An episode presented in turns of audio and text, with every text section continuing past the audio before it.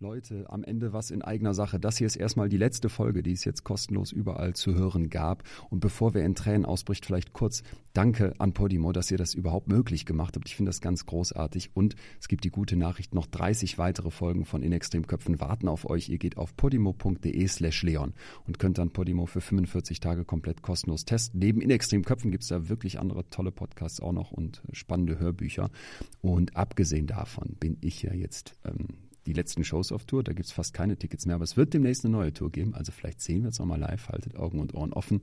Und abgesehen davon mache ich ja noch den Podcast Betreutes Fühlen mit Atze. Also genug Chancen, dass wir uns wiedersehen. Wenn ihr Bock habt, podimo.de slash Leon, guckt da mal rein. 45 Tage kostenlos, könnt weitere Folgen hören. Und ansonsten bin ich auch immer Freund davon, dass gute Inhalte auch ein bisschen was kosten. Podimo ist echt nicht teuer und ich finde, das lohnt sich richtig. Abgesehen davon gilt hier zum Schluss wie immer bleibt mir gesund und gewogen. Vielen, vielen Dank für all das Feedback zu all den Folgen. Bis dahin, euer Leon.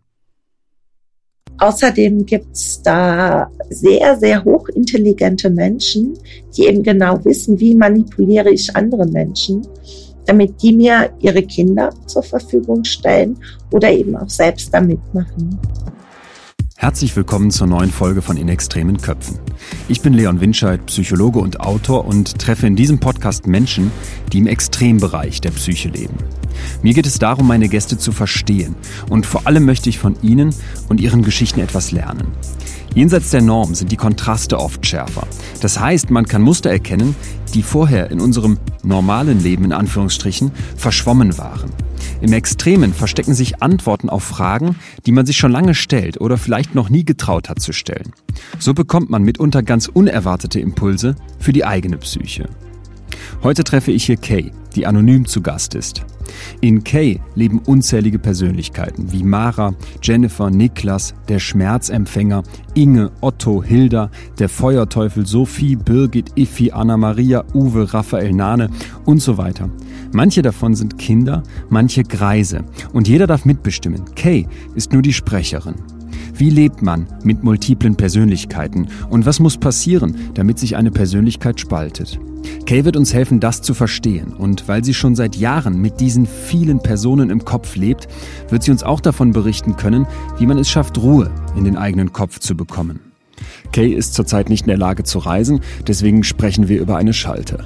Bevor es losgeht, möchte ich darauf hinweisen, dass wir in dieser Folge über sexualisierte Gewalt und Suizid sprechen werden. Falls du dir unsicher bist, ob du damit gut zurechtkommst, schlage ich vor, dass du diese Folge überspringst. Willkommen, Kay. Schön, dass du da bist. Geht's dir gut? Hallo. Ja, wir sind alle recht aufgeregt, aber das ist normal, weil es ist eine ganz neue Situation für uns alle. Wenn ich von uns rede, dann meine ich alle Innis und mich. Wir haben, ähm, wenn wir Absprachen getroffen haben, zum Beispiel, wenn ich von ich rede, meine ich mich, Kay. Okay. Das ist ja einfach so wichtig, damit auch die anderen wissen, ist es jetzt ein Konsens oder äh, kommt das nur von mir zum Beispiel? Eine Meinung oder eine Aussage oder so. Ne? Verstehe. Mhm. Wie habt ihr denn die Entscheidung gefällt oder wie hast du die Entscheidung gefällt, heute mit mir zu sprechen? Wir haben überlegt zusammen, wer am besten den Überblick hat über unser Leben, wie es bisher gelaufen ist und auch quasi den besten Innen-Außen Draht sozusagen.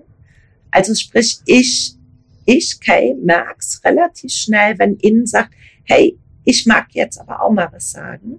Und dann sag ich das für denjenigen innen quasi dir. Also ich bin sowas wie ein Translator im Prinzip. Verstanden. Auch, ne? Und wir haben das vorher überlegt, wer macht das? Und da kam dann die Entscheidung auf mich. War die Entscheidung einstimmig oder gab es Abweichler? Nee, es war einstimmig. Da waren wir uns alle wirklich einig, weil wir halt gesagt haben, es ist uns allen arg wichtig, äh, nett zu switchen, weil das für uns zu unserem Schutz nett passen würde. Ne? Und deswegen haben wir gesagt, okay, eine macht das und das war dann ich sozusagen. Bis hierhin soweit klar und gleichzeitig natürlich ist ganz viel unklar. ja, Ja. Kannst du nachvollziehen, oder? Mhm. Wenn jetzt jemand wie ich das erste Mal sowas mitbekommt und zum ersten Mal mit jemandem spricht, der sich selbst nicht als Individuum, sondern als Multividuum mhm. bezeichnet, wie schwierig das andererseits nachzuvollziehen ja, ist. Ja, das können wir super gut verstehen. Auf der anderen Seite, jeder Mensch ist so ein bisschen Multividuum. Jeder Mensch hat Rollen. Ne? Also äh, Du bist jetzt Leon der Podcaster, du bist aber auch Leon der Psychologe, du bist Leon der Vorträge hält, der Bücher schreibt und so. Der ich bin aber auch Leon, der ein Sohn ist, genau. der vielleicht mal Angst hat, der unsicher ist, der genau. in einer genau. Beziehung versucht, mit Leuten klarzukommen, sowas. Mhm, genau. Du weißt aber immer, dass das gerade deine Aufgabe, deine Rolle ist. Und das ja. war bei uns lange Zeit nicht so klar ich, Kay, hatte früher zum Beispiel die Aufgabe, arbeiten zu gehen. Das war meine Aufgabe, Punkt. Ich habe studiert, ich habe die Umschulung gemacht, ich bin arbeiten gegangen und habe alle anderen weggedrückt ne, in dem Moment. Äh, zum Beispiel kann ich mich an Zeiten erinnern, wo ich wirklich mal Vollzeit gearbeitet habe, dass ich zehn, zwölf Stunden gar nichts essen musste, weil ich hatte keinen Hunger aber andere innen wohl schon, ja. Genau, wo, wo ich halt eben den Hunger nicht hatte und den auch gar nicht gemerkt habe. Ne? Also wie jemand anderer, der dann nach, ich sag mal, sechs oder acht Stunden sagt, oh, jetzt hängt mir aber der Magen in den Knien. Das habe ich nicht gemerkt. Ich bin dann nach Hause gekommen, geswitcht und dann kam jemand, der hat erstmal einen Berg Tortellini gegessen zum Beispiel. Geswitcht ne? heißt, es kommt dann plötzlich kommt andere, andere. ein anderer Inni, so nennst du die. Mhm, genau. Und der sagt, ich habe aber Hunger. Genau, genau. Huh, das klingt ziemlich schwierig, das alles unter einen Hut zu bekommen. Aber das ist deine Expertise als Kay, die du heute mit mir sprichst, da die Übersetzerin zu sein. So hast du dich selber genannt. Genau. Genau. Dann ja. vermute ich mal, weil du hast es gerade schon wunderschön gesagt, dass ja jeder von uns unterschiedliche Teile in sich hat, dass wir nicht alle ein mhm. Individuum sind, sondern eben immer aus verschiedenen Perspektiven, Ideen, Wünschen, Vorstellungen, Ängsten und so weiter bestehen. Mhm. Dann hoffe ich sehr, dass ich heute viel von dir darüber lernen kann, wie man da vielleicht zu einer besseren Übersetzung von diesem ganzen, was in uns drin an uns zerrt, zu dem Außen kommen kann das wäre schön, wenn ich dazu beitragen könnte oder wir alle. Ich bin gespannt. Zum Verständnis. Wenn du jetzt sagst, ich rede heute als Kay, hier als ich und es gibt aber auch das Wir, vielleicht kannst du erstmal Kay beschreiben. Wer bist du? Wie siehst du aus? Wie alt bist du? Als was arbeitest du, wenn du sagst, mhm. ich bin die, die arbeiten geht? Also das hat sich mittlerweile gewandelt. Ähm, früher war ich die, die arbeiten ging. Punkt. Heute mache ich zum Beispiel Arzttermine aus und gehe dahin. Aber wenn ich dann drinne bin bei den Ärzten, Ärztinnen, sind bei uns nur Frauen, dann kommt jemand anderer, der Beschwerden hat, die sagt, die Untersuchungen halt nur ich aus, weil ich kann so, so eine Dinge halt nicht aushalten. Ja, dann kommt jemand anderer, der oder die das aushalten und ich komme im Prinzip am Ende wieder. Bin dann aber co-bewusst dabei gewesen. Co-bewusst heißt, ich krieg alles mit, was draußen passiert, kann auch, könnte auch aktiv eingreifen in das Geschehen, will es aber in dem Moment nicht, weil ich weiß, der oder die andere macht das besser und hält das besser aus als ich. Kannst du ein Beispiel geben für eine Untersuchung, wo du sagen würdest, das könnte Kay niemals durchstehen, aber ein INI schon? Ja, komplett alles, was körperlich ist. Also alles, was ans Anfassen geht, bis auf Händedruck, geht gar nicht. Das Selbst so ein, so ein Stäbchen in den Mund, das würde nicht gehen für mhm. Kay. Nee. nee. Wer übernimmt dann? Nehmen wir mal das Stäbchen in den Mund für einen Abstrich. Wer würde dann, welcher INI würde übernehmen? Ähm, das wäre zum Beispiel die Mia. Das ist eine Fünfjährige interessanterweise oder die Mara, die ist 14. Ähm, die beiden, die sind dann eher so drauf, das aushalten zu können, weil das so mit die beiden gesündesten Anteile von allen sind.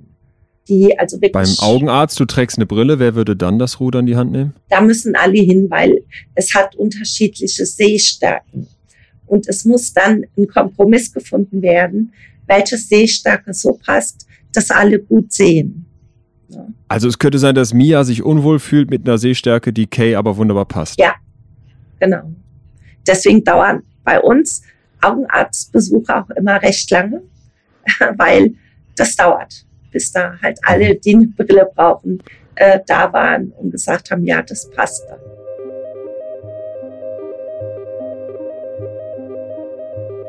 Kay hat eine dissoziative Identitätsstörung, abgekürzt DIS. Menschen mit einer DIS verhalten, erleben sich so, als gäbe es mehrere, verschiedene Personen in ihnen. In der Fachsprache heißt das Persönlichkeitszustände. Aber Kay spricht von Innis und ich übernehme diesen Begriff jetzt einfach mal, weil er so griffig ist. Um die Kriterien einer dissoziativen Identitätsstörung zu erfüllen, muss es in einer Person mindestens zwei Innis geben. Doch es ist keine Seltenheit, dass Betroffene auch von viel mehr Innis berichten. Mehrere Identitäten, die in einem Menschen wirken. Diese Vorstellung scheint uns irgendwie unglaublich zu faszinieren, oder? Zumindest wird in zahlreichen Geschichten wie Dr. Jekyll und Mr. Hyde, Fight Club oder Hitchcocks Psycho oder auch dem neueren Blockbuster Split genau hierauf eingegangen. Dabei wird allerdings oft maßlos übertrieben. Fakt ist, eine Dis ist eine schwere psychische Störung. Und ja, es kann passieren, dass ein Inni gerade als schwer verliebter Teenager die Pubertät durchmacht, während ein anderer versucht, als seriöser Geschäftsmann aufzutreten. Dass sich dabei die Stimmlage, das Vokabular oder auch die Körpersprache verändern, ist möglich. Aber dass aus einem durchschnittlichen jungen Mann plötzlich ein vor Kraft strotzender Kämpfer wird, wie im Film Split, das ist überzogen. Früher sprach man von der multiplen Persönlichkeitsstörung, doch dissoziativ trifft eigentlich viel besser, worum es geht. Der Begriff dissoziativ, Dissoziation kommt aus dem Lateinischen und bedeutet so viel wie trennen oder schneiden, abschneiden. Und damit gemeint ist das Losgelöstsein von psychischen Prozessen, die normalerweise ineinandergreifen, zusammen funktionieren. Das klingt jetzt erstmal kompliziert, vielleicht auch etwas theoretisch, aber ganz praktisch hat das jeder von uns schon erlebt. Zum Beispiel beim Tagträumen. Da ist man in Gedanken völlig losgelöst, abgeschnitten vom Augenblick und vom Körper.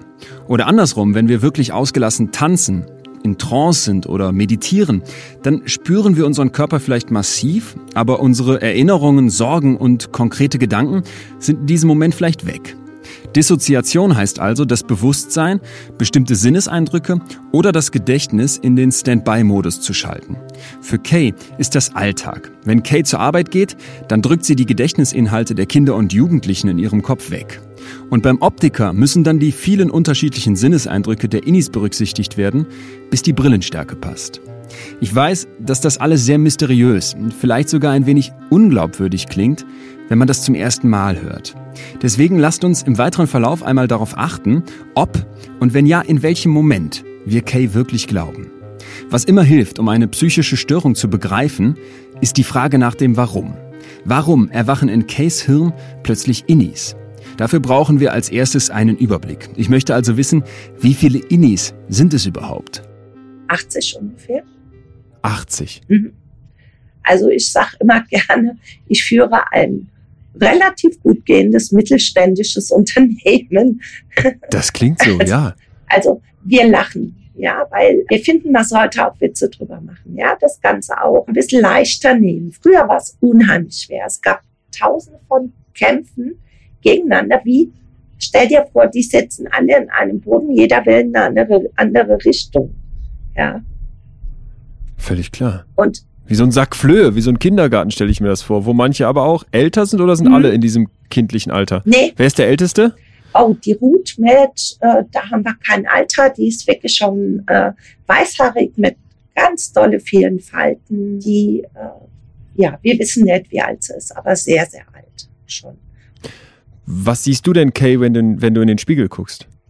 Ich, Wer steht da vor dir? Ich gucke nicht in den Spiegel. Und wenn du musst? Ich gucke auch nicht, wenn ich muss. Das macht dann die Daniela. Die guckt. Und wenn ich sehbehindert wäre und du dich mir beschreiben müsstest, was würdest du dann beschreiben? Ich könnte es nicht. Ich könnte es nicht. Also okay. ich, nee, ich könnte dir sagen, okay, alle Finger sind dran, alle, alle Zehen sind dran. Das war's. Also mehr kann ich nicht. Mhm. Wenn ich jetzt beschreiben würde, würde dich das dann stören oder würdest du das gar nicht einsortieren können? Ich würde es abspalten, denke ich. Ähm, also, Wäre aber unangenehm? Mhm.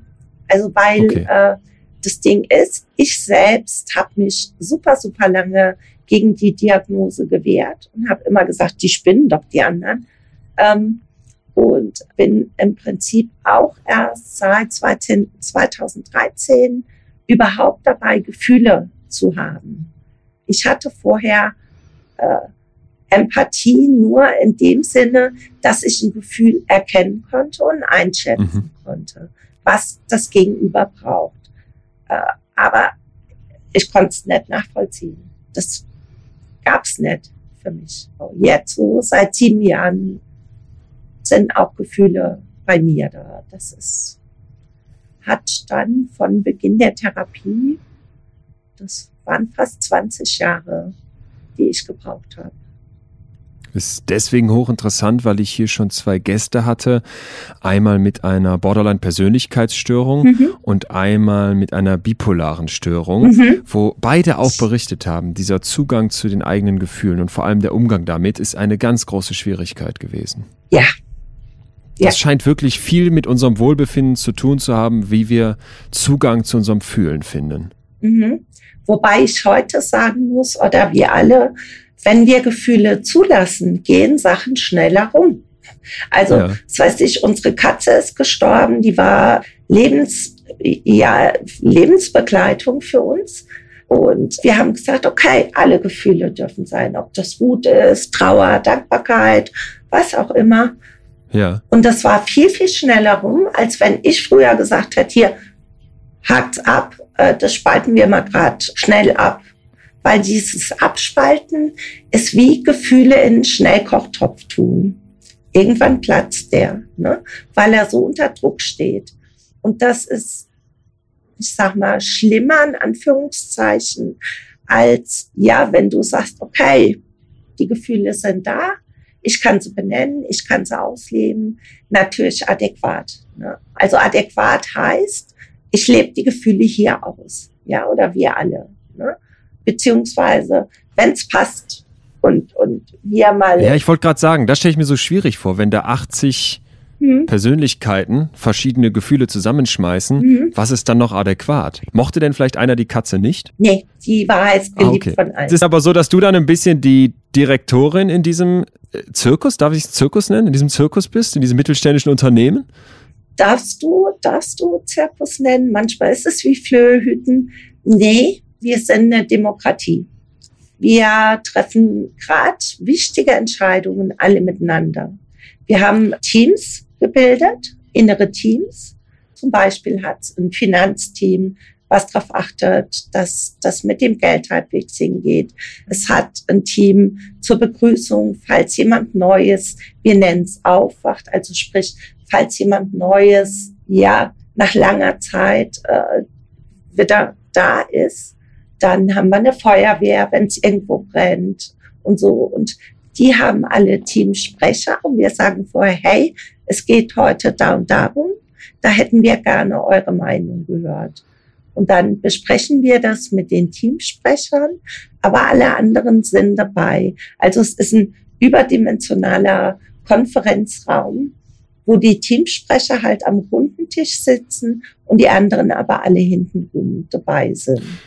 Heißt aber auch, zum Beispiel im Finanzausschuss könnte jetzt ein fünfjähriges Kind mitentscheiden. Oder sind die dann eher in einem anderen Bereich? Die sind eher, eher in einem anderen Bereich. Genau. Also okay. das die Kinder ja die. Haben, ja, ja, das war es früher auch. Also die Kinder haben die PIN gekannt und haben gedacht, das Geld kommt aus der Karte. Ich meine, kam es ja auch, aber halt Klar. nicht unendlich, wie die Kinder gedacht haben. Ja. Das ähm, muss ein Kind erstmal verstehen mh, lernen. Mh, genau. Also die Kinder bei uns haben eigentlich bis auf jetzt das mit dem Arzt gehen keine große Aufgabe. Die sollen Kind sein, die sollen endlich mal fröhlich sein und denen soll es gut gehen, die sollen versorgt sein. Also da versuchen wir wirklich zu sagen, nee, also ihr seid Kinder. Die haben Mitspracherecht, klar. Also die dürfen sagen, hey, ich wünsche mir jetzt aber das und das zu Weihnachten, meist irgendein Kuscheltier oder so. Und mhm. wir sagen, okay, wir gucken, wie es geht. Es gibt eine Wunschliste im Prinzip für alle. Was hochinteressant ist, ich bin natürlich mit einer gewissen ja, Vorannahme in dieses Gespräch mhm. gekommen, auch mit einer gewissen, nicht Unsicherheit, aber doch, ne, mit so, einem, mit so einer kleinen Aufregung, auch wie du es beschrieben hast, mhm. weil ich ja nicht wusste, was erwartet mich. Und jetzt reden mhm. wir ein paar Minuten und ich habe das Gefühl, ich bin komplett in deiner Logik angekommen, ja. weil du so äh, stringent das beschreibst, so klar beschreibst, dass irgendwie die Fragezeichen ganz klein werden. Obwohl okay. zwischendurch sie wieder sich riesig groß aufblenden mhm. in meinem Kopf. Also es ist so ein Hin und Her. Kennst mhm. du das mhm. von anderen auch, die sich mit dir unterhalten, die dich kennenlernen? Ja, ähm, wir halten ja Präsentationen mittlerweile auch zu dem Thema. Haben jetzt schon, ich glaube, vier oder fünf gehalten. Und da ist es auch so, ne? dass, also wir haben einmal das Feedback bekommen, ja, wir sind hier hingekommen und haben gedacht, na ja, da ist ein Opfer und oh je, das wird bestimmt super ernst und wir lachen halt gern. Endlich mhm. wieder, ja, und, und mhm. machen auch gerne Witze mal zwischendrin. Und das haben die gesagt, damit haben sie nie gerechnet, ja. Und, und mhm. ähm, wir bitten halt immer, die Fragen aufzuheben bis zum Schluss, weil das sonst für uns schwierig wird zwischendrin. Dann kommen aber auch immer ganz arg viele Fragen. Also ihr macht solche Präsentationen in Schulen oder wo macht ihr das? Nee, vor, vor, mm, also im Moment, genau im Moment noch vor Fachpublikum. Aber es ist geplant, tatsächlich Freunde, ähm, wir sagen extra nicht Familienangehörige, weil es meistens ja die Familie war, die äh, in der diese extreme Gewalt zumindest begonnen hat.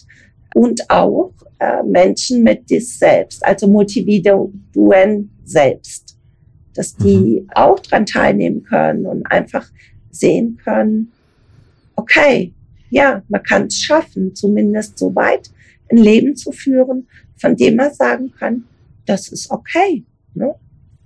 Ja. Ja, ja. ja. Man hat jetzt den Eindruck, wenn man mhm. sich so mit dir unterhält, dass du sagst, du lächelst, du strahlst mich hier an. Mhm du sagst, das Äußere soll ich nicht beschreiben, aber so ganz grob gesagt, sitzt mir da eine freudige Person gegenüber. Ja, ja, so ist es. Heißt nicht, dass wir nicht auch ernst reden könnten, ja, aber mhm. dieses Ausgewogensein, das ja macht's Leben auch leichter. Ne? Deine Geschichte ist ja eine unglaublich ernste. Die möchte ja. ich gleich noch genauer verstehen. Du hast gerade schon ein bisschen angerissen, mhm. die Gewalt, die man zum Teil erfährt, wenn du auch mit anderen sprichst, die eine ähnliche Geschichte wie mhm. deine teilen. Bevor wir dahin kommen, aber erst noch zum Verständnis, weil ich merke gerade, ne, ich habe mich schon so eingerichtet in deiner Welt, dass ich doch noch ein paar Sachen abchecken möchte, ja. bevor es mir hier zu normal wird, in Anführungsstrichen, ja, in großen Anführungsstrichen. Könnte es passieren, dass jetzt im Laufe des Gesprächs ich plötzlich mit einem anderen Inni spreche als mit Kay? Nee, weil, weil wir eben gesagt haben, ich bin vorne. Vorne heißt also, du redest mit mir und es hat sowas wie eine, ja, wie eine Trennwand, würde ich nicht sagen, aber sowas, wo für alle anderen. Vorhang? Ja, genau. Vorhang ist ein ganz gutes Wort, wo für alle anderen klar ist, bis hierhin dürfen wir gehen und dürfen uns auch einmischen, aber Decay ist vorne. Ne? Also. Wäre es denn ein Problem zu switchen, wie du das nennst?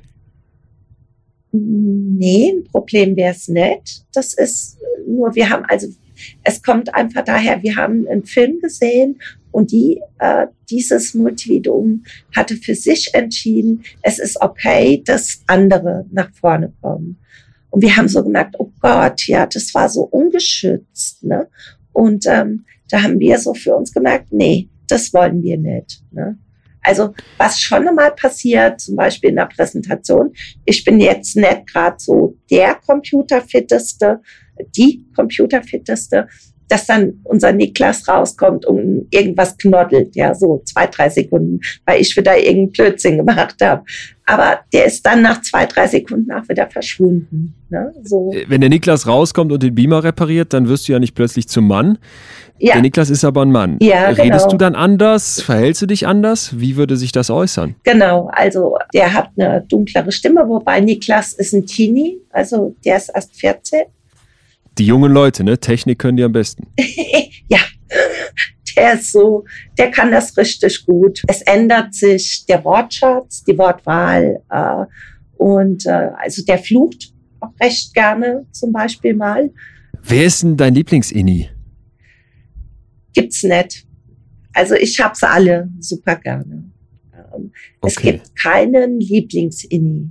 Ähm, es hat jeder und jede äh, seinen ihren ihre Vorzüge, natürlich auch Sachen, wo man sagt, oh komm, das nervt jetzt aber schon was, ja. Ja. Aber, also im Großen und Ganzen ist das bei jedem wie bei einem Außenmenschen, ja. Also wir nennen es Außenmensch, eben wenn er nicht bei uns im System quasi ist. Ne? So. Verstanden. Wart ihr denn schon immer 80? Nee, wir waren mal mehr. Maximal wie viele? 150, 160. 150? Schon. Hm. Das war zu Hochzeiten und das war echt heftig. Also da Absprachen zu treffen. Es gab auch die sogenannten Programmierten. Du hast dich ja mit dem Thema auseinandergesetzt. Ne?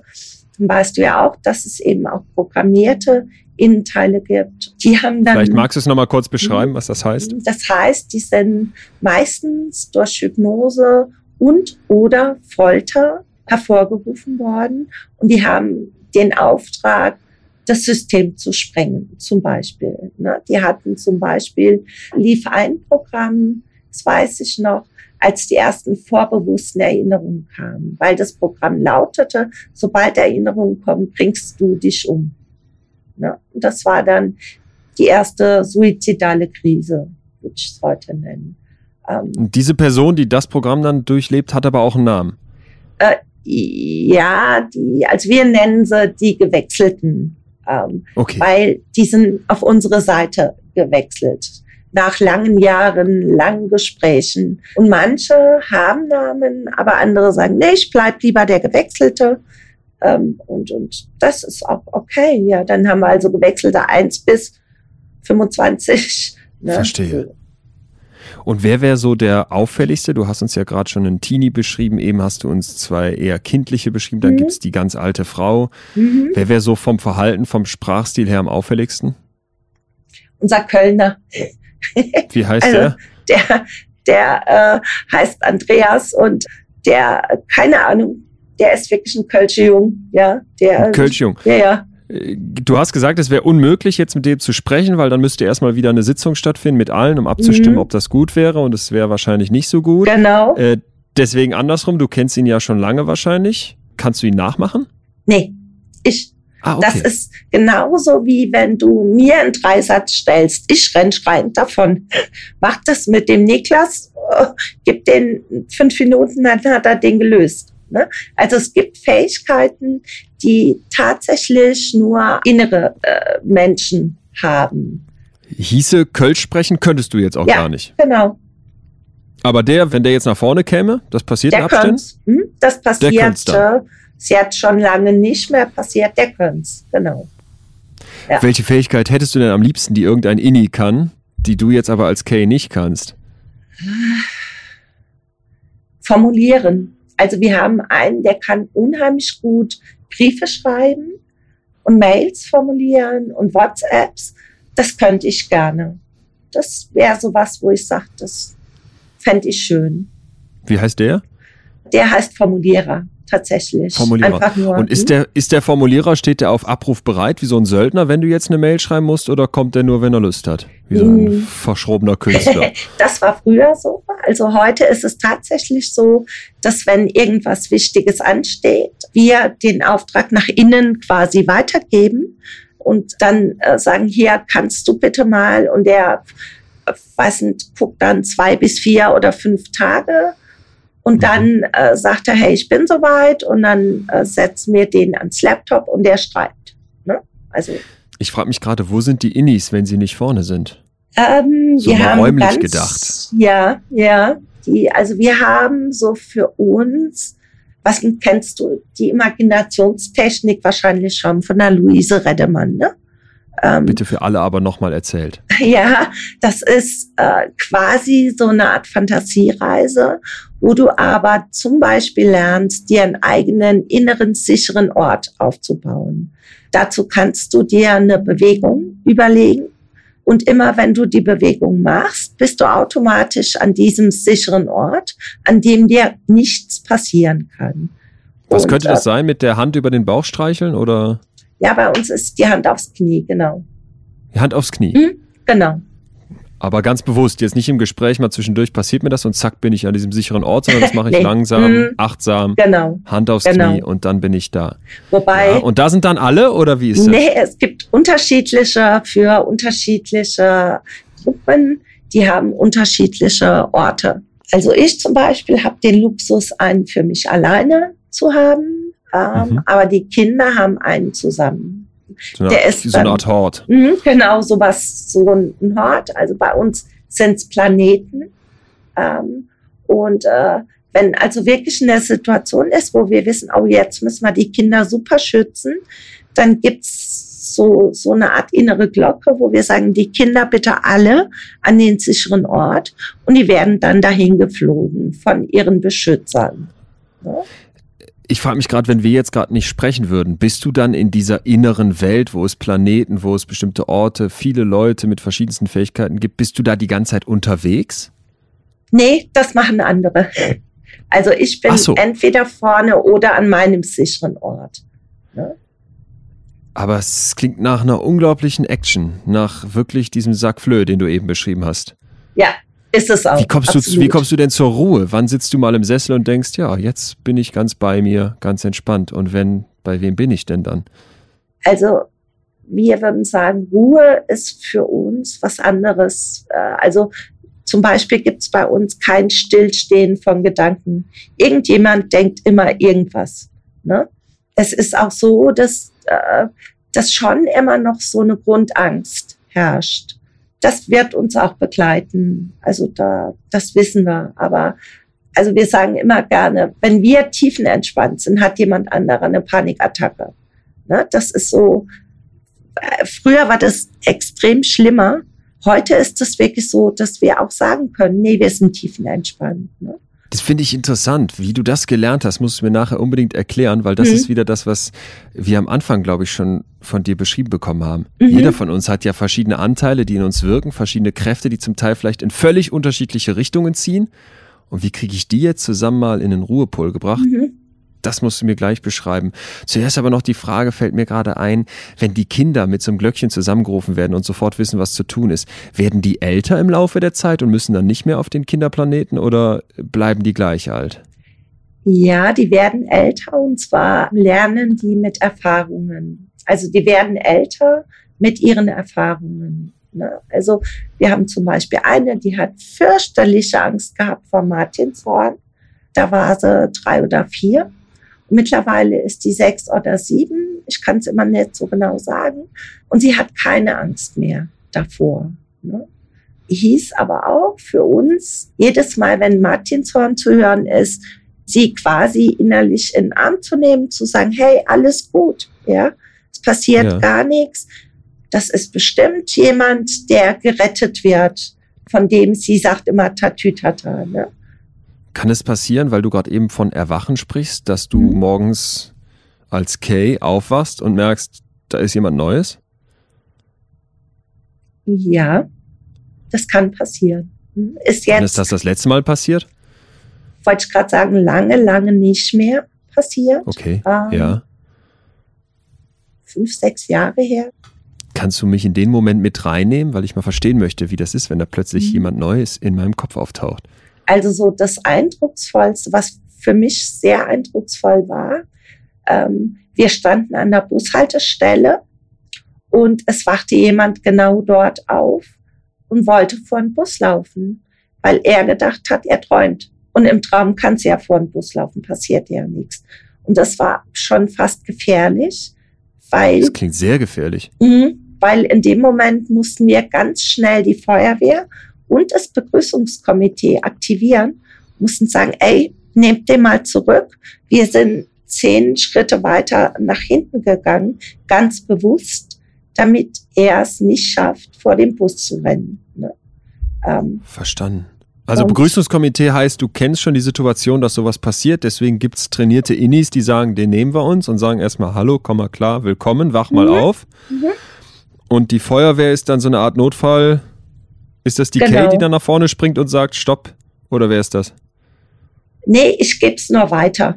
Das Okay. sind zwei andere Inis, also es ist ein männlicher Teenie und ein weiblicher, die dann äh, überall hingehen, wo es brennt. Also wenn jemand Panik hat und es tauchte nicht bis zu uns vorne auf, äh, wenn jemand Albträume hat und, und wir kriegen es nicht mit oder so, dann kommt die Feuerwehr und versucht erst einmal zu lindern.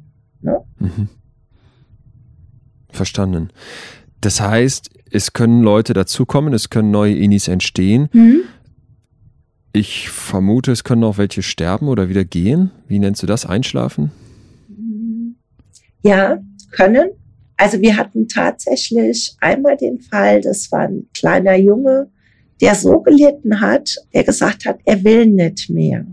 Und äh, das war aber auch wirklich der einzige, wo wir alle auch gesagt haben, okay, du musst nicht. Und ähm, wir haben uns dann so für uns ein Bild vorgestellt, dass er sich in Sterne auflöst und diese ja. Sterne in alle anderen quasi eindringen, dass er also ja. schon noch bei uns ist, aber er für sich als eigenständige Person eben nicht mehr existiert.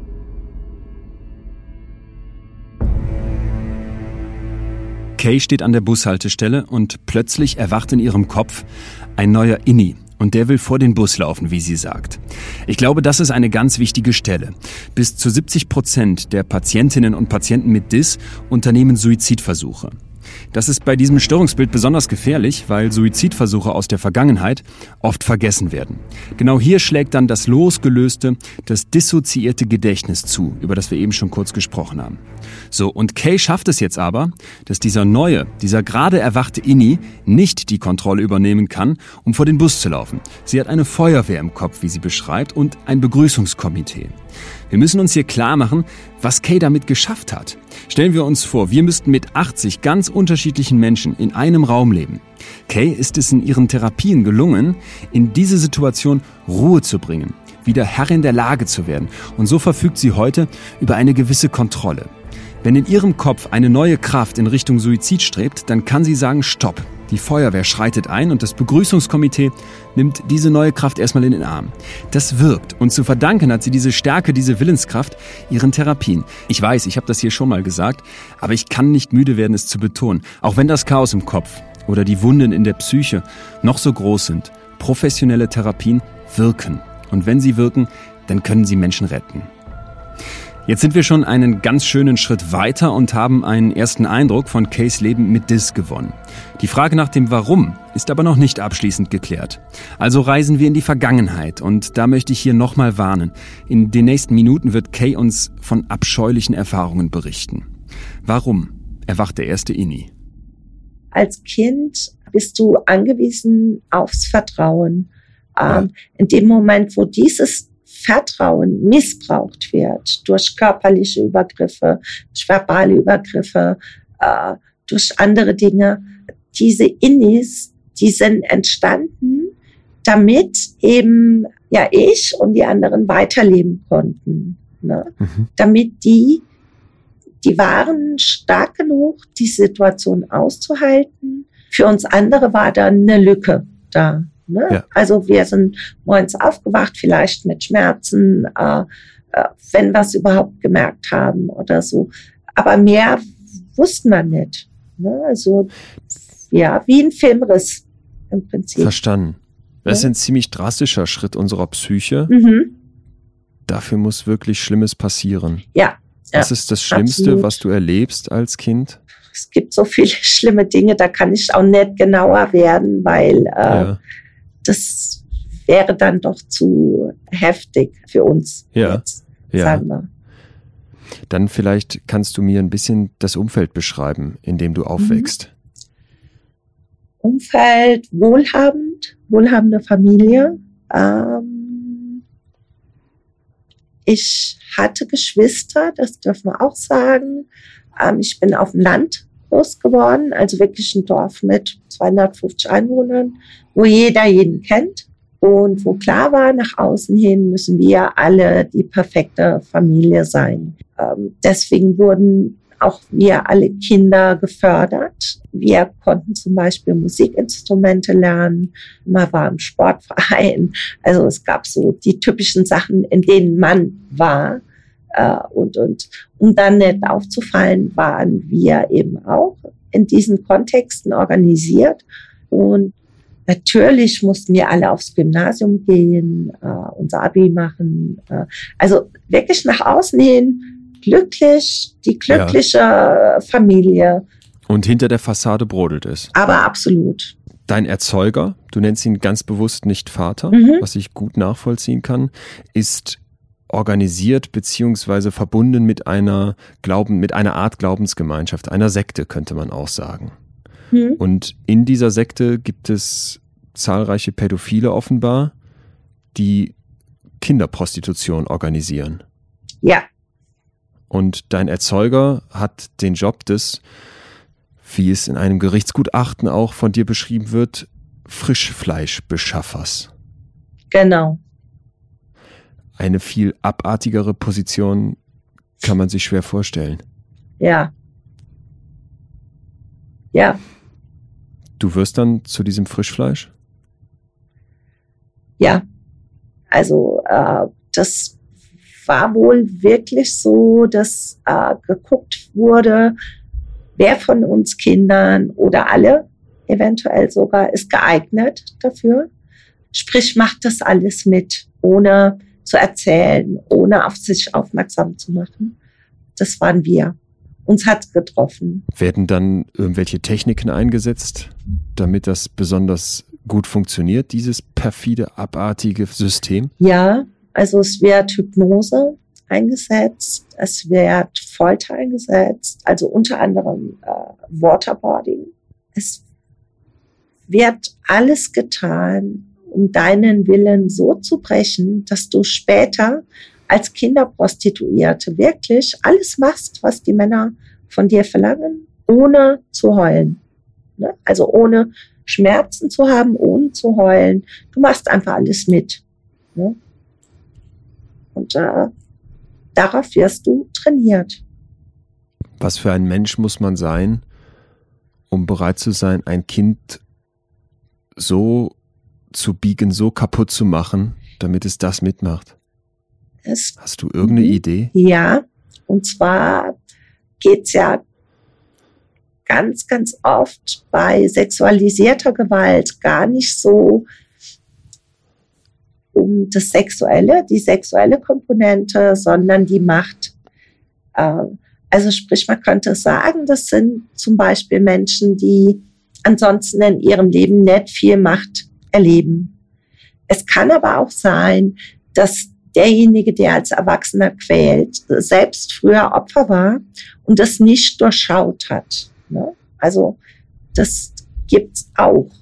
Außerdem gibt's da, ich sag mal, sehr, sehr hochintelligente Menschen, die eben genau wissen, wie manipuliere ich andere Menschen, damit die mir ihre Kinder zur Verfügung stellen oder eben auch selbst damit machen. Ne? War dein Vater einer von diesen Hochintelligenten? Ja. Du nickst sofort. Hat er das auch mit anderen Kindern machen können? Ja. Es fehlen einem die Worte, oder? Ja, also du siehst selbst, ich bin heute noch angefasst, ja, ja wenn es darum geht. Ja. Also äh, ja.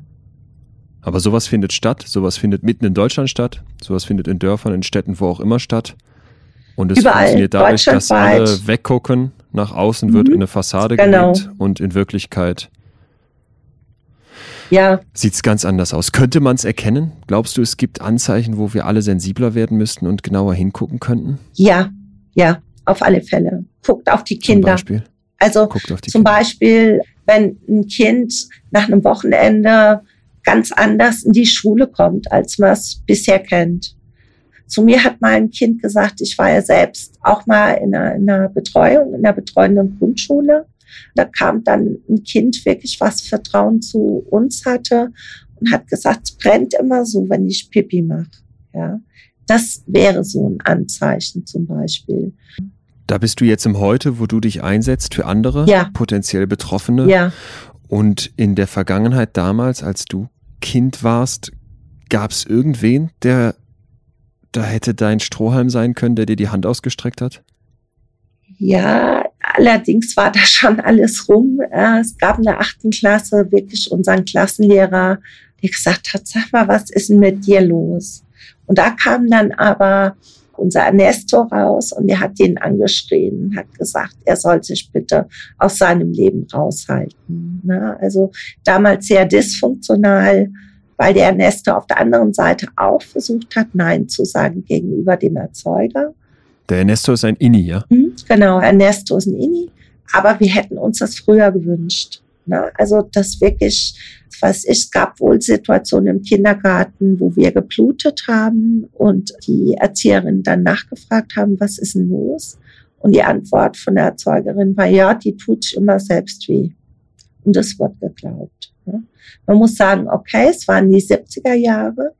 Ähm, das wird heute hoffentlich, hoffentlich nicht mehr so geglaubt werden. Ja, ich schüttle trotzdem direkt den Kopf. Selbst also, äh, die Jahreszahlen, ich, ich glaube, wir sind uns einig, das kann keine Entschuldigung sein, nee. dafür, dass weggeguckt wird. Mhm. Ne?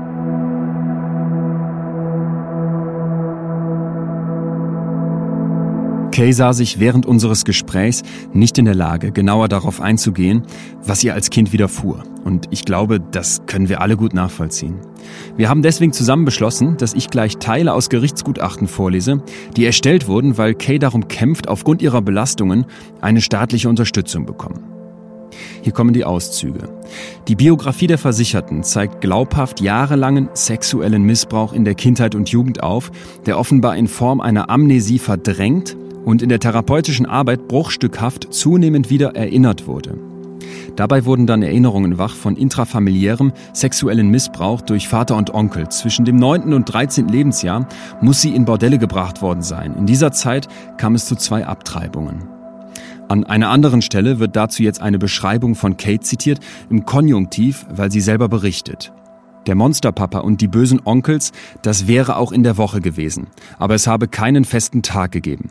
Die Monsterband, das wäre Samstag gewesen, später auch nachts. Weggefahren seien sie sonntags, meistens nach Frankfurt. In Frankfurt habe es einen Saal mit Bühne gegeben. Außer Männern seien da auch Frauen gewesen. Die Beobachterin habe ein Hotel, einen Veranstaltungsraum gesehen. Oben habe es Zimmer gegeben. Das ganze Hotel sei angemietet gewesen für Kinderprostitution. Es hätte auch noch andere Kinder gegeben.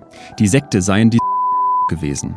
Man habe in höhlenähnlichen Orten Versammlungen abgehalten. Es habe Altäre gegeben, häufig sei es um Feuer gegangen. Der Erzeuger habe die Kinder beschafft. Die kannte man nicht. Alle hätten Kutten tragen müssen. Es sei denn, man musste etwas oder jemanden opfern. Die Mutter sei nicht dabei gewesen. Sie sei bei den Abtreibungen dabei gewesen. Mit elf und zwölf sei das gewesen. Die Mutter habe sie nachts aus der Arztpraxis abgeholt. Sie erinnere sich, dass die Mutter damals sagte, jetzt müsst ihr Schluss machen. Wenn man diese Beschreibung des unvorstellbaren Grauens hört, dann drehen sich einem doch alle Eingeweide um, oder? Und trotzdem ist wichtig zu wissen, dass Kay in den Gerichtsprozessen immer auch um ihre Glaubwürdigkeit kämpfen muss, weil es eben keine harten Beweise für diese Beschreibungen gibt.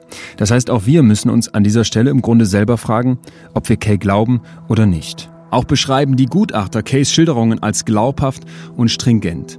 Kay und ich haben uns über den roten Keil kennengelernt, wo ich als Schutzengel dabei sein darf und Kay als Betroffene Hilfe bekommt. Die machen echt einen wirklich richtig guten und ich finde sehr, sehr wichtigen Job und deswegen würde ich mich riesig freuen, wenn ihr mal online bei Der rote Keil vorbeischaut. Wenn wir jetzt deine Geschichte verstanden haben, diese kaum in Worte zu fassende Kindheit, dann haben wir hier schon öfter das Bild benutzt in dem Podcast, dass man einen Rucksack mit sich rumträgt, mhm. der wirklich voll ist, mit ganz schön viel Ballast. Wie schaffst du es, den Lehrer zu machen? Was sind deine Ansätze, um mit der Geschichte, mit den vielen Innis, mit dem Flohzirkus im Kopf besser klarzukommen? Was wir alle merken, Achtsamkeit und Respekt uns selbst gegenüber. Ne? Also mhm. zu sagen, wenn es jemand nicht gut geht, wenn jemand Angst hat oder so, dann nicht zu sagen, hier, ich muss jetzt aber das und das machen, sondern dann zu sagen, okay, pass auf, jetzt sind wir gerade unterwegs, hältst du es noch aus bis nach Hause oder sollen wir direkt nach Hause fahren? Ne? Zum Beispiel. Und äh, auch auf der Arbeit dann unter Umständen nach einer Stunde zu sagen, ey, sorry, ich muss nach Hause, es hat keinen Wert. Oder erst gar nicht hinzugehen, weil die Panik so groß ist. Und es gab zum Beispiel eine, die musste immer hungern früher, obwohl Geld genug wäre da gewesen. die durfte ganz arg lange die Bestimmerin sein, was das Essen angeht. Und die weiß heute, sie kriegt dreimal am Tag was zu essen. Ne? Einfach zu gucken, wie können wir Rituale schaffen für uns, die ja. denjenigen helfen, denen es gerade nicht gut geht. Ja, also ja. jetzt geht's wieder Richtung Winter, da wissen wir auch alle, hm, da wird's dann auch immer eher von der Stimmung her nicht ganz so gut. Dann zu gucken, jetzt schon, was können wir machen, damit das nicht, hm, wie soll man sagen, eine Abfolge von Panikattacken wird, sondern zu sagen, ja. hey, wir kochen uns einen lecker Tee, wenn wir nach Hause kommen. Wir kochen lecker Essen. Wir machen uns ein Kerzchen an. Irgendwie so zu gucken, ja, es gibt lustige Videos, ja, oder, oder es stehen so viele auf Inspektor Barnaby. Dann gibt's halt einen Inspektor Barnaby jeden Tag, ja, also irgendwie so das sind so Kleinigkeiten. Ja, ne, genau. Also Mit denen bereitest du dich dann aber darauf vor, dass dieses Tief, was du im Winter erwartest, mhm. ich glaube, diese gedrückte Stimmung kennt man, ja. nur zu gut, dass dieses Tief nicht zu tief wird. Genau. Und ein anderer äh, Baustein ist halt auch, dass wir gelernt haben, nachzufragen. Sprich, manchmal nehmen wir Sachen wahr und denken, es ist so, wie zum Beispiel, wir nehmen wahr, es ist jemand genervt und denken aber, okay, wir sind die Auslöser weil es von ja. früher so kommt. Dann fragen wir nach, hey, was ist los? Habe ich irgendwas falsch gemacht oder ja. stimmt meine Wahrnehmung vom Gefühl? Und wir kriegen in dem Umfeld, in dem wir jetzt sind, immer eine ehrliche Antwort, ne? die meistens lautet, ja, du hast recht, ich war genervt, aber nicht von dir, ne? sondern so und so war das bei mir. Hm. Ich, ich finde es gerade hochinteressant, was du sagst, weil einerseits ist in mir so, okay, dein Leben war so anders als das von all den Glücklichen, die wie ich eine, eine Kindheit mhm. hatten, ne, wo ein gutes Verhältnis zu den, ja in dem Fall ja dann Eltern, ja, mhm. bestand. Wo man nicht im Ansatz sowas erlebt hat, wie du erlebt hast. Und trotzdem, obwohl es bei dir so ganz anders lief und ja auch tatsächlich zu einer psychischen, schweren psychischen Störung, zu einem Problem geführt hat, zu einer Herausforderung geführt hat, sieht man Parallelen, oder? Ja. Du sprichst äh, nicht von Störung, Störung, du hebst den Finger. Mhm. Genau. Äh, du, du hast es wahrscheinlich auch gelesen. gelesen. Ja, wie weil, du es und warum? Ähm, es ist ein Zustand. Ja. ja. unsere Seele hat einen kreativen Weg gewählt, mhm. um mit einer Situation umzugehen, die von außen kam. Ne? Mhm. Also wir haben einfach ganz schlimme Gewalt erlebt und das dann als Störung zu bezeichnen, ist klar, es muss irgendwie eingeordnet werden in die ganzen ja. F-Nummern und keine Ahnung, zum Glück auch bald 2027 im ICD-11. Das sind die Klassifikationssysteme genau, für Krankheiten, genau. ne, wo auch psychische Störungen einsortiert werden und der Psychologe in mir, der weiß sofort, worum es geht und mhm. würde das dann auch so benennen. Ich muss aber sagen, wenn ich den Perspektivwechsel gerade vollziehe und aus deiner Sicht drauf gucke, finde ich deinen Ansatz viel, viel konstruktiver ja, ne? und auch viel gesünder, oder? Das ja, ist ja wahrscheinlich absolut. der Gedanke dazu. Super. Ja, ja.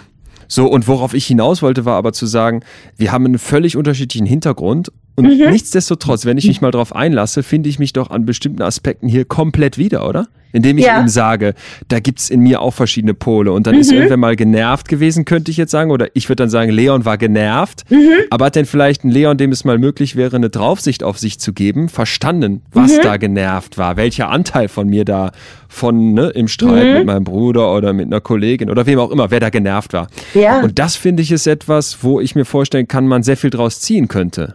Mhm, absolut. Ist das so? Weil, Würdest du das auch äh, so beschreiben? Also ich kann ja nachfragen und krieg eine Antwort. Ja. Also meistens subito. Ne? Also ich muss äh, in Anführungszeichen diese Nachforschungsarbeit ist für uns leichter, ja, weil wir wissen, okay, da hat jemand Angst oder es krummelt im Bauch. Dann kann ich nach innen fragen, was ist gerade los? Kann mir jemand was sagen? Oder unser Helferinnensystem sagt hier, kann jemand rauskommen, der die mir gerade sagen kann, was los ist?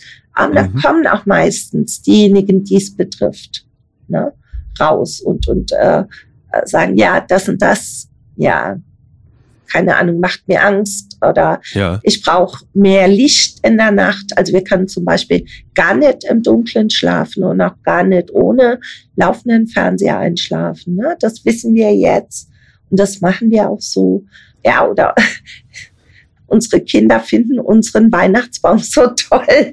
Das ist ein blauer Kunststoffbaum mit Glitzerkugeln, so ein kleiner und einer bunten Lichterkette. Und die haben so gedrängelt, Jetzt haben wir das ganze Jahr einen Weihnachtsbaum stehen. okay, also, okay, da ist die Demokratie wieder durchgekommen. Ja, Beziehungsweise ja. in dem Fall so ein bisschen Kinderdemokratie. Ja. Trotzdem, ganz wichtig, Kay, vielleicht auch noch, du hast uns beschrieben, was die Ursache des mhm. Ganzen mhm. ist. Und wir haben aus dem Gerichtsgutachten auch nochmal gehört, wie drastisch die Geschichte dahinter ist wir wollen es nicht hochstilisieren zu etwas Angenehmem machen. Oder wärst nee, du sogar nee, so weit nee. zu sagen? Nee, ne? Genau, wollte nee. ich gerade sagen.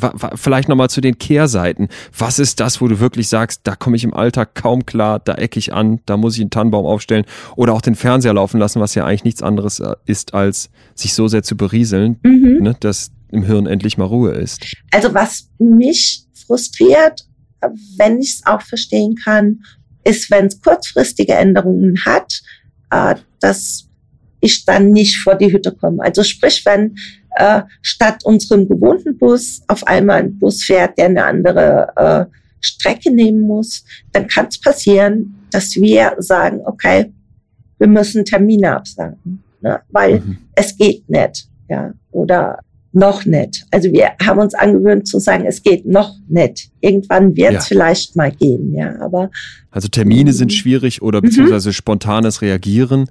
Wie ist es mit Arbeiten? Also du hast gesagt, du arbeitest und mhm. setzt dich auch für andere potenzielle Opfer mhm. ein. Was machst du da?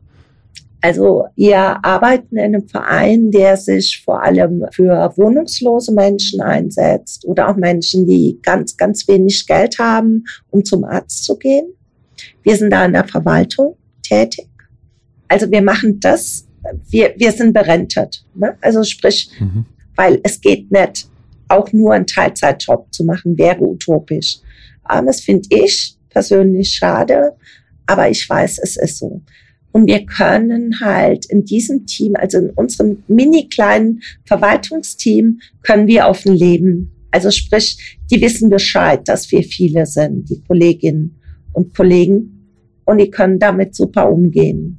Und das ist halt sehr, sehr wichtig, ne? weil ansonsten kann es schon mal passieren, dass wir auch heute noch einen Termin vergessen.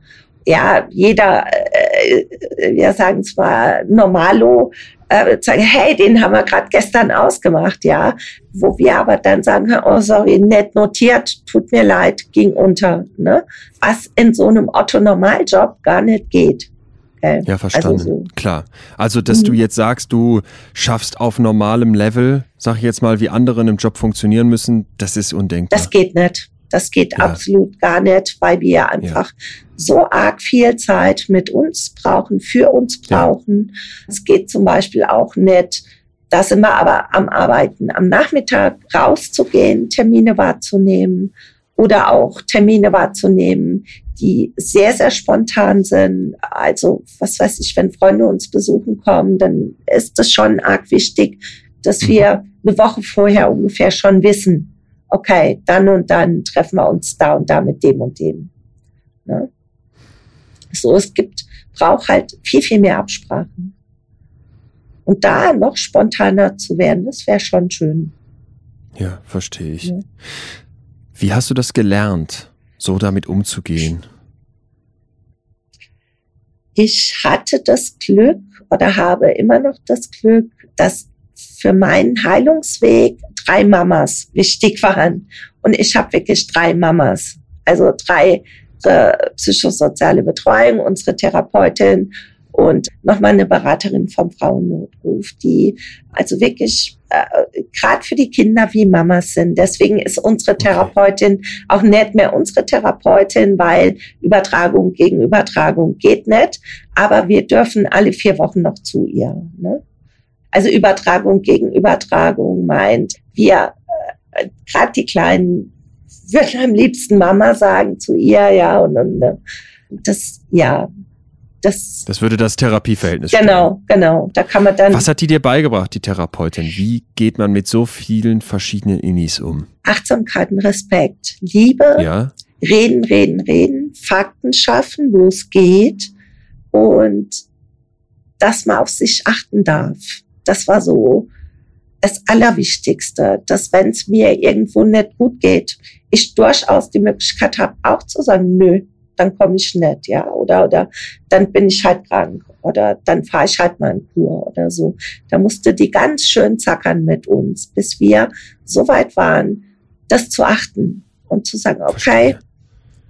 Und auch zu sagen, es ist schon wichtig, dass immer die Mehrheit, nicht immer, sondern oft die Mehrheit entscheidet, aber es gibt auch Phasen, wo es wichtig ist, dass eine oder ein Inni ganz besonders gebobbelt wird. Ne? Also mhm. mit Bobbeln äh, wirklich versorgt wird. Ne? Ich weiß, was du meinst. Gut. Ja. Gut, das kennt man auch nicht überall in Deutschland. Äh, ich finde schon lautmalerisch wird klar, dass es was Gut, Liebevolles ist. Und genau. das ist ja irgendwie auch eine ganz, ganz interessante Einsicht, zu sagen, du warst jemand, der diese Geschichte hat, der mhm. diese Vergangenheit hat, dem jeder, glaube ich, zugestehen würde, mit sich achtsam, mit sich ja nachsichtig umzugehen. Mhm die das aber erst nicht konnte, für die in der Therapie der Zugang geschafft ja. werden musste dazu.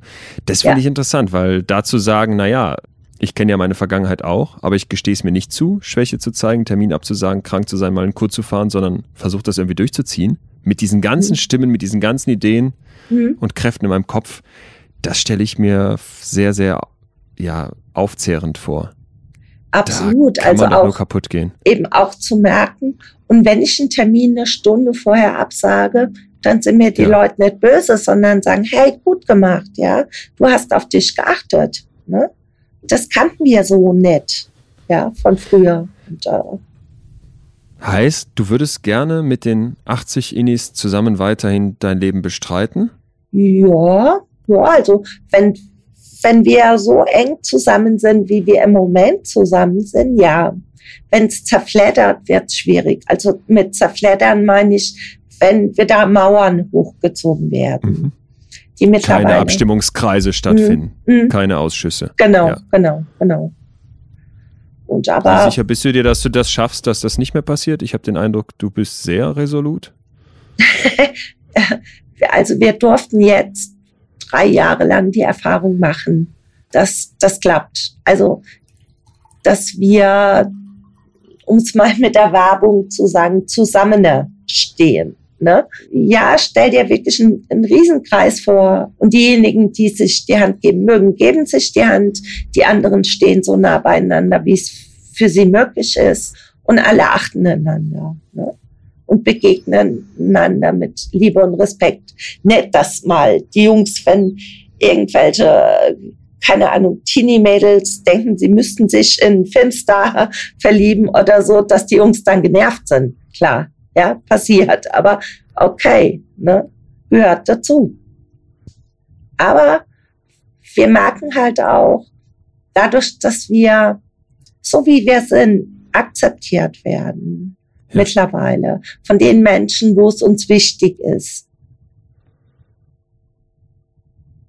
Wir können wirklich sogar sagen, das Leben ist schön. Endlich wieder schön. Und der Schlüssel dazu war eine Therapie, in der du mhm. gelernt hast, Genau. Ich darf auch anders mit mir umgehen. Genau das und auch verschiedene stationäre Traumatherapien, aber eben auch ein Riesenhelferinnensystem zu haben. Mhm. Die drei beschriebenen Mamas, wer sind noch wichtige Bezugspersonen ähm, für dich? Wir haben eine, die hat uns dolle beim Ausstieg geholfen, die Pauline Frei ist das. Ähm, Ausstieg von? Ausstieg. Wir hatten noch ganz arg lange Täterkontakt. Also sprich, als wir noch nicht so zusammen waren, konnte es passieren, dass in der Nacht jemand in eine Telefonzelle ging und Täter angerufen hat und berichtet hat, wie weit wir sind. Und es hat wirklich erst damit aufgehört, dass wir mit Pauline in Kontakt kamen und mit ihr Vereinbarungen getroffen haben, dass das eben nicht mehr passiert und wie das gehen kann. Also wir haben es dann so gemacht, es haben irgendwie, teilen sich zehn, zwölf Leute eine Nacht, die bleiben wach. Also die schlafen erst gar nicht. Wenn die merken, ja. okay, jemand will rausgehen, dann machen die den Rest wach. Ne? So.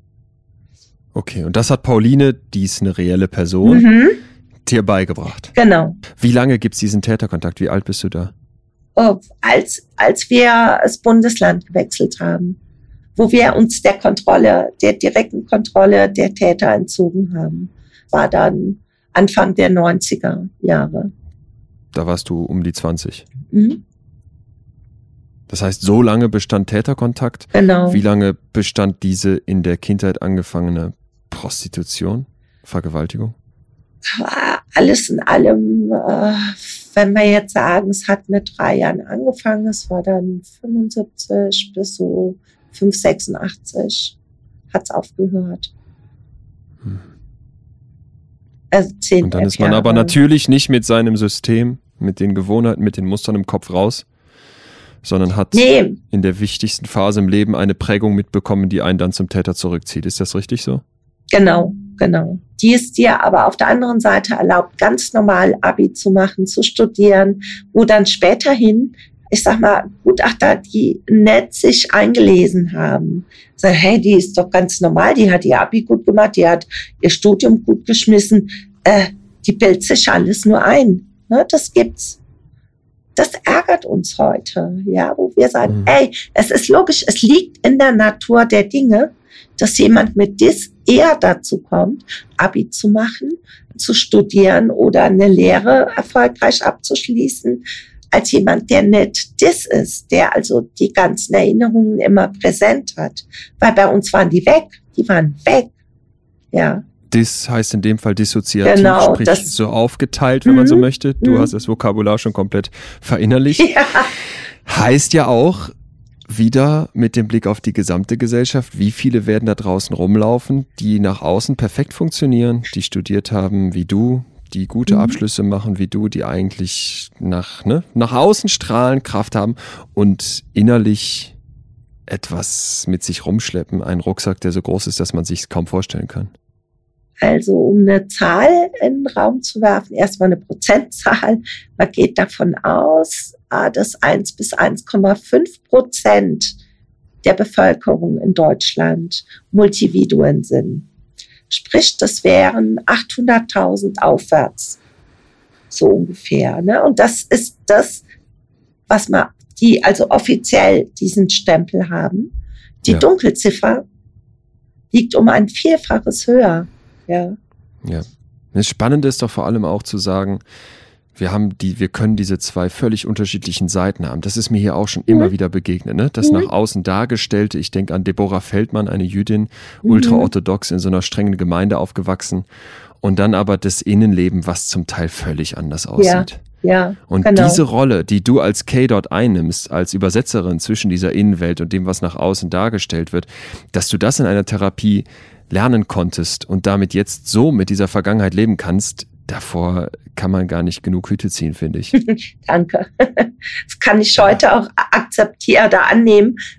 Früher war das selbstverständlich. Ne? Also wenn wir da, wir nannten es immer Berge, wenn wir da einen Berg geschafft war, war das selbstverständlich. Wo wir heute sagen können, nee, ist es aber nicht. Ne? Das ist dieses, wenn man einen Fehler macht, wenn man ne, irgendwas Schlechtes hingelegt mhm. hat, irgendwie gescheitert ist, dann drückt man sich noch tiefer in den Dreck und haut nochmal genau. nach. Wie man es mit Freunden ja übrigens nie machen würde. Ne? Ja. Und umgekehrt, wenn man was Gutes gemacht hat, gesteht man sich nicht ein. Mhm.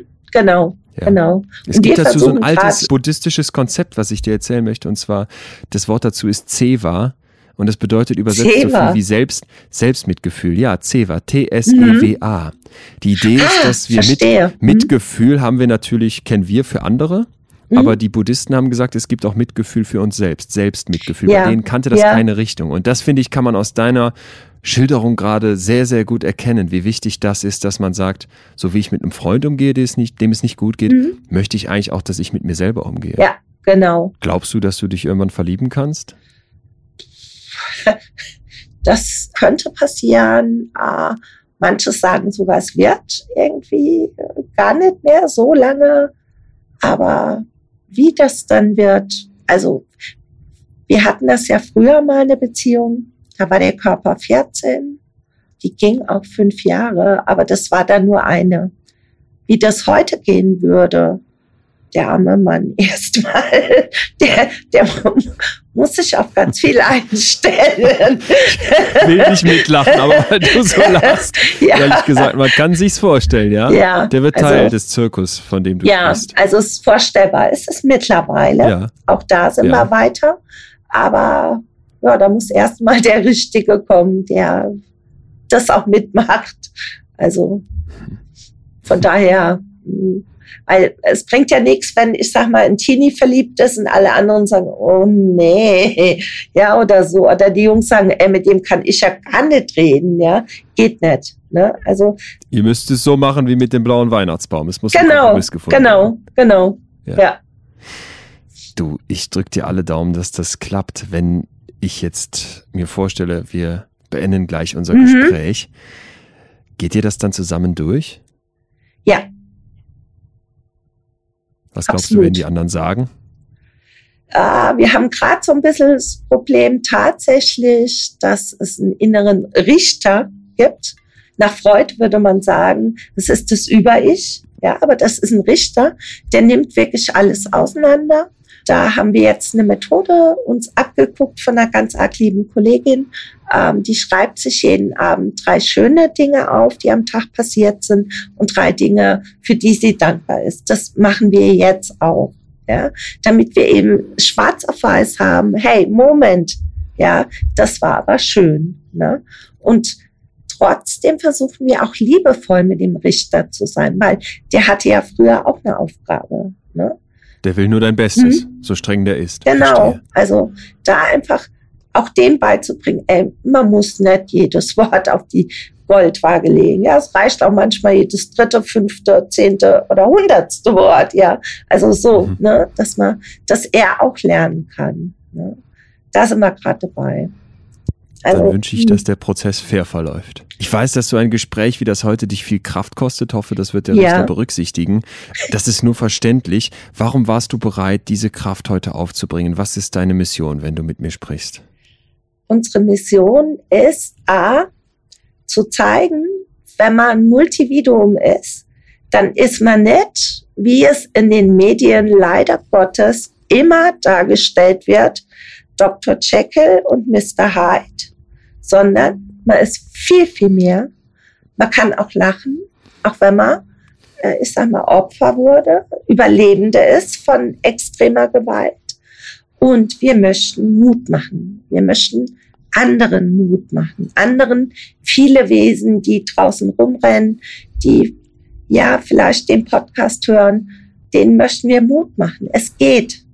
Wenn ihr zusammen einen Weg findet, ihr viele Wesen, dann geht's. Ja. Ich hätte vor dem Gespräch gedacht, ich bin überhaupt kein Multividuum und auch nicht betroffen mhm. von der Vergangenheit, die du beschrieben hast, von der, ich nenne es jetzt nochmal psychischen Störung, du nennst es mhm. ganz bewusst und ich finde zu Recht ganz anders von dem Zustand und habe heute trotzdem von dir unglaublich viel Mut mitbekommen. Also Danke. vielen, vielen, vielen, vielen Dank, Kay, dass ihr das heute möglich gemacht habt und ich wünsche dir weiter alles Gute auf deinem Weg. Dankeschön und danke, dass wir reden durften, dass wir erzählen durften. War ja auch nicht selbstverständlich. Also. Unbedingt. Ich freue mich riesig, dass wir zusammengefunden haben. Alles Gute. Ja. Bis dahin. Ja, bis dann. Stellen wir uns jemanden vor, der bis hierhin noch Zweifel an Kays Schilderungen von der dissoziativen Identitätsstörung hat. Diese Person würde ich bitten, sich vorzustellen, wie die Psyche eines Kindes versucht, die Folter, die sexuellen Übergriffe und die teuflischen Qualen durch den eigenen Erzeuger zu überleben. Darum geht es. Eine Psyche versucht zu überleben. Kann man sich nicht vorstellen, dass das Abspalten, das Dissoziieren von Gedächtnis, Sinnen und Bewusstsein ein Schutzmechanismus für die allergrößte Not ist? Und dass wenn dieser Schutzmechanismus sehr früh in einem Leben greifen muss, dass dann Folgen entstehen, die auch noch bis ins Erwachsenenalter nachhallen? Es ist immer so leicht, Menschen mit psychischen Störungen nicht zu verstehen. Doch wenn man sich einmal öffnet und traut zuzuhören, so wie wir das jetzt hier gerade machen, dann finde ich, wird oft ganz vieles viel klarer. Kays Vergangenheit ist schrecklich. Schon bei den Recherchen und auch als wir fertig waren und ich mir dieses Interview noch mehrmals angehört habe, stockte mir jedes Mal wieder der Atem. Kays Gegenwart hingegen finde ich einfach nur beachtlich. Ihr psychischer Zustand, wie sie ihn selber nennt, ist eine massive Herausforderung. Aber sie stellt sich dieser und das mit Kraft und Zuversicht. Und so kann sie heute, manchmal zumindest, sagen, ja, mein Leben ist schön. Noch ganz zum Schluss, vielleicht interessiert euch das, genau in dem Moment, in dem wir die Mikros ausschalten, nimmt Kay eine irgendwie andere Körperhaltung ein, zeigt mit dem Finger auf, so wie man das in der Grundschule machen würde, und sagt mit einer besonders hohen Stimme, hier ist Mara, darf ich auch mal was sagen? Mara ist ein Inni und sie sagt, dass sie eigentlich schon die ganze Zeit etwas beitragen möchte, das ihr aber nicht darf. Wie ein Kind bedankt sie sich dann für das Gespräch, das ihr, wie sie sagt, sehr gefallen hat. Nächste Woche treffe ich hier Antje Joel. Die Journalistin kämpft gegen häusliche Gewalt. Sie ist selbst zweimal Opfer davon geworden und hat mir mit ihrer Geschichte einen ganz neuen Blick auf das System hinter der häuslichen Gewalt eröffnet. Selten hatte ich nach einem Gespräch so viele Fragen an mich selbst. Bleibt mir bis dahin bitte gewogen und vor allem gesund. Ich würde mich freuen, wenn wir uns wieder hören. Euer Leon. In extremen Köpfen. Ein Podimo Original. Produziert von Auf die Ohren.